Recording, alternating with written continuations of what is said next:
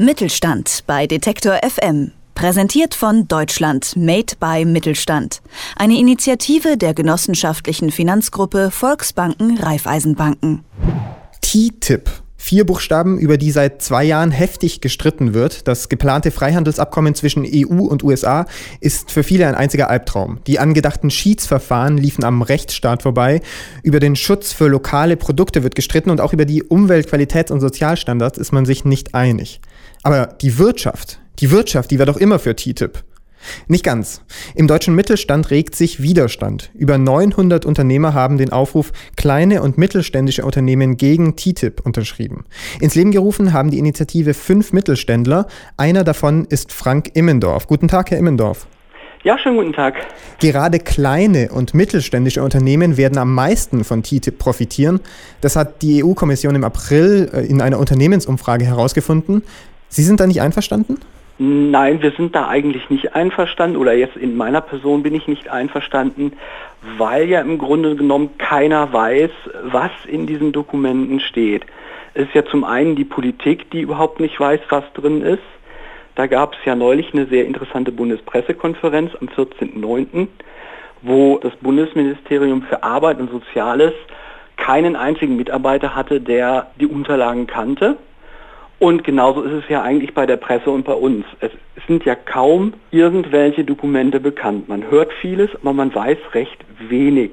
Und daher ist es schwierig, positiv dem gegenüber zu sein. Also okay, Sie kritisieren, dass es zu wenig Informationen darüber gibt, aber gehen wir mal an das Grundprinzip Freihandelsabkommen. Sprechen wir über den Automobilmarkt in Deutschland, das ist ja eine wichtige Branche. Deutsche Mittelständler könnten doch auch mit dem Freihandelsabkommen dann ihre Produkte zum Beispiel auf dem Automobilmarkt günstiger in die USA exportieren. Sehen Sie da kein Potenzial für die Wirtschaft in Deutschland? Also ich denke schon, dass die größeren Unternehmen durchaus einen Vorteil haben, wenn die, ich sag mal, sowieso schon international aufgestellt sind. Ich glaube, das ist nicht unbedingt das Thema. Das Thema ist eher, was passiert mit den Betrieben, die heutzutage nicht so international aufgestellt sind, sondern nur europaweit oder nur deutschlandweit tätig sind. Macht es diesen Unternehmen, also ein Freihandelsabkommen, würde das kleineren Unternehmen das nicht im Gegenteil viel leichter machen, sich international aufzustellen im Vergleich zu jetzt, wo es viel mehr Bürokratie gibt? Das ist die Frage. Es sollen ja neue Standards oder gemeinsame Standards in TTIP erklärt werden und es ist halt sehr unklar, wie sehen diese Standards aus und können kleine Unternehmen diese Standards erfüllen. Man weiß das ja leider nicht. Es wird zwar immer viel gesagt, die Standards erleichtern es, aber was steht dort drin? Und das Zweite, was natürlich einige Leute befürchten, ist, wenn ich ein Abkommen habe, Europa-USA, mit gemeinsamen Standards, wie sieht das dann aus mit Exporten in Drittstaaten? Wenn ich zum Beispiel nach Afrika oder Brasilien exportieren möchte, gibt es dann neue Hindernisse? Das ist halt auch eine Frage, die nicht geklärt ist. Sie sagen, das wird auf einer sehr abstrakten Ebene diskutiert und mit wenig Details. Dann versuchen wir doch mal auf Ihre Seite zu schauen. Sie selbst sind im Messebau tätig, Sie statten Messen aus. Welche konkreten Befürchtungen haben Sie denn für Ihr Unternehmen, wenn ein Vertrag wie TTIP in Kraft tritt?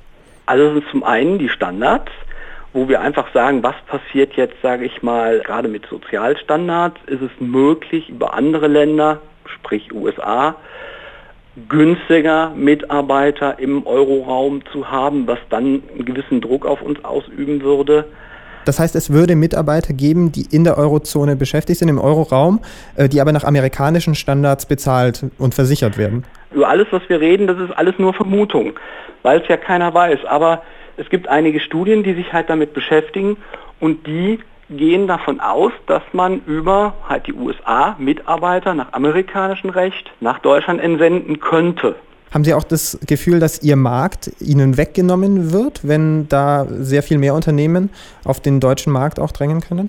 Mit Sicherheit. Also wir hatten es ja eine Zeit lang, dass wir von Osteuropa bedrängt worden sind. Da gab es ja dann, ich sag mal, den Mindestlohn, der das Ganze wieder ein wenig gerade geschoben hat. Aber ist jetzt die Frage, TTIP, wenn das sich über einen Investitionsschutz oder Investorenschutz wieder Einfluss auf, ich sag mal, Löhne nimmt, könnte das Ganze natürlich wieder von vorne losgehen. Ihre Initiative haben Sie jetzt äh, kleine und mittelständische Unternehmen gegen TTIP genannt.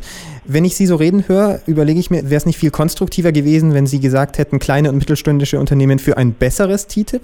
So steht es auch bei uns auf der Seite und das ist auch so. Wir sind nicht gegen Freihandelsabkommen, sondern wir sind für transparente Freihandelsabkommen. Weil es wäre natürlich jetzt schön, wenn wir beide uns unterhalten könnten und wir hätten die Unterlagen hier liegen und könnten über Fakten reden. Dann brauchten wir nicht mutmaßen und etc. Wir sind also in erster Linie sind wir für transparente Freihandelsabkommen. Den Ausdruck KMU gegen TTIP haben wir genommen, um, ich sag mal, ein wenig provokanter zu sein. Und es gibt in Österreich auch schon einen KMU gegen TTIP. Die waren vor den Deutschen und wir haben das halt auch so übernommen. Sie wollen jetzt noch bis Ende Oktober Unterschriften von kleinen und mittelständischen Unternehmen sammeln. Was planen Sie dann? Wie gucken Sie auf Ihr österreichisches Vorbild? Hat das irgendwas gebracht, deren Initiative? Ähm, es bringt vor allem in der Hinsicht momentan was, weil viele stellen sich hin und sagen, die Wirtschaft ist für TTIP. Und allein die Tatsache, dass wir beide heute reden, ermöglicht uns, dass man nicht mehr sagen kann, die Wirtschaft, sondern jetzt kann man sagen, Teile der Wirtschaft sind für TTIP. Und wenn das alleine schon, ich sag mal, im Konsens auftaucht, dann haben wir ja schon viel gewonnen. Und natürlich suchen wir auch die äh, Kommunikation mit der DIHK. Mit der Deutschen Industrie- und Handelskammer? Ja, weil wir da uns von denen nicht so vertreten fühlen, weil die natürlich sehr groß sagen, die Wirtschaft ist für TTIP und wir wollen TTIP und es eigentlich in der äh, IHK momentan keine Diskussion darüber gibt. Sehen Sie eine Chance, Herr Immendörfer, dass Sie irgendwann am Verhandlungstisch sitzen und mitbestimmen, was da im TTIP steht? Ich würde es hoffen, ja. Kleine und mittelständische Unternehmen gegen TTIP, diesen Aufruf gegen das transatlantische Freihandelsabkommen haben bereits über 900 Unternehmen unterzeichnet. Darüber habe ich mit Frank Immendorf gesprochen. Er ist einer der Initiatoren der Aktion. Vielen Dank, Herr Immendorf. Gern geschehen. Mittelstand bei Detektor FM. Präsentiert von Deutschland Made by Mittelstand. Eine Initiative der genossenschaftlichen Finanzgruppe Volksbanken Raiffeisenbanken.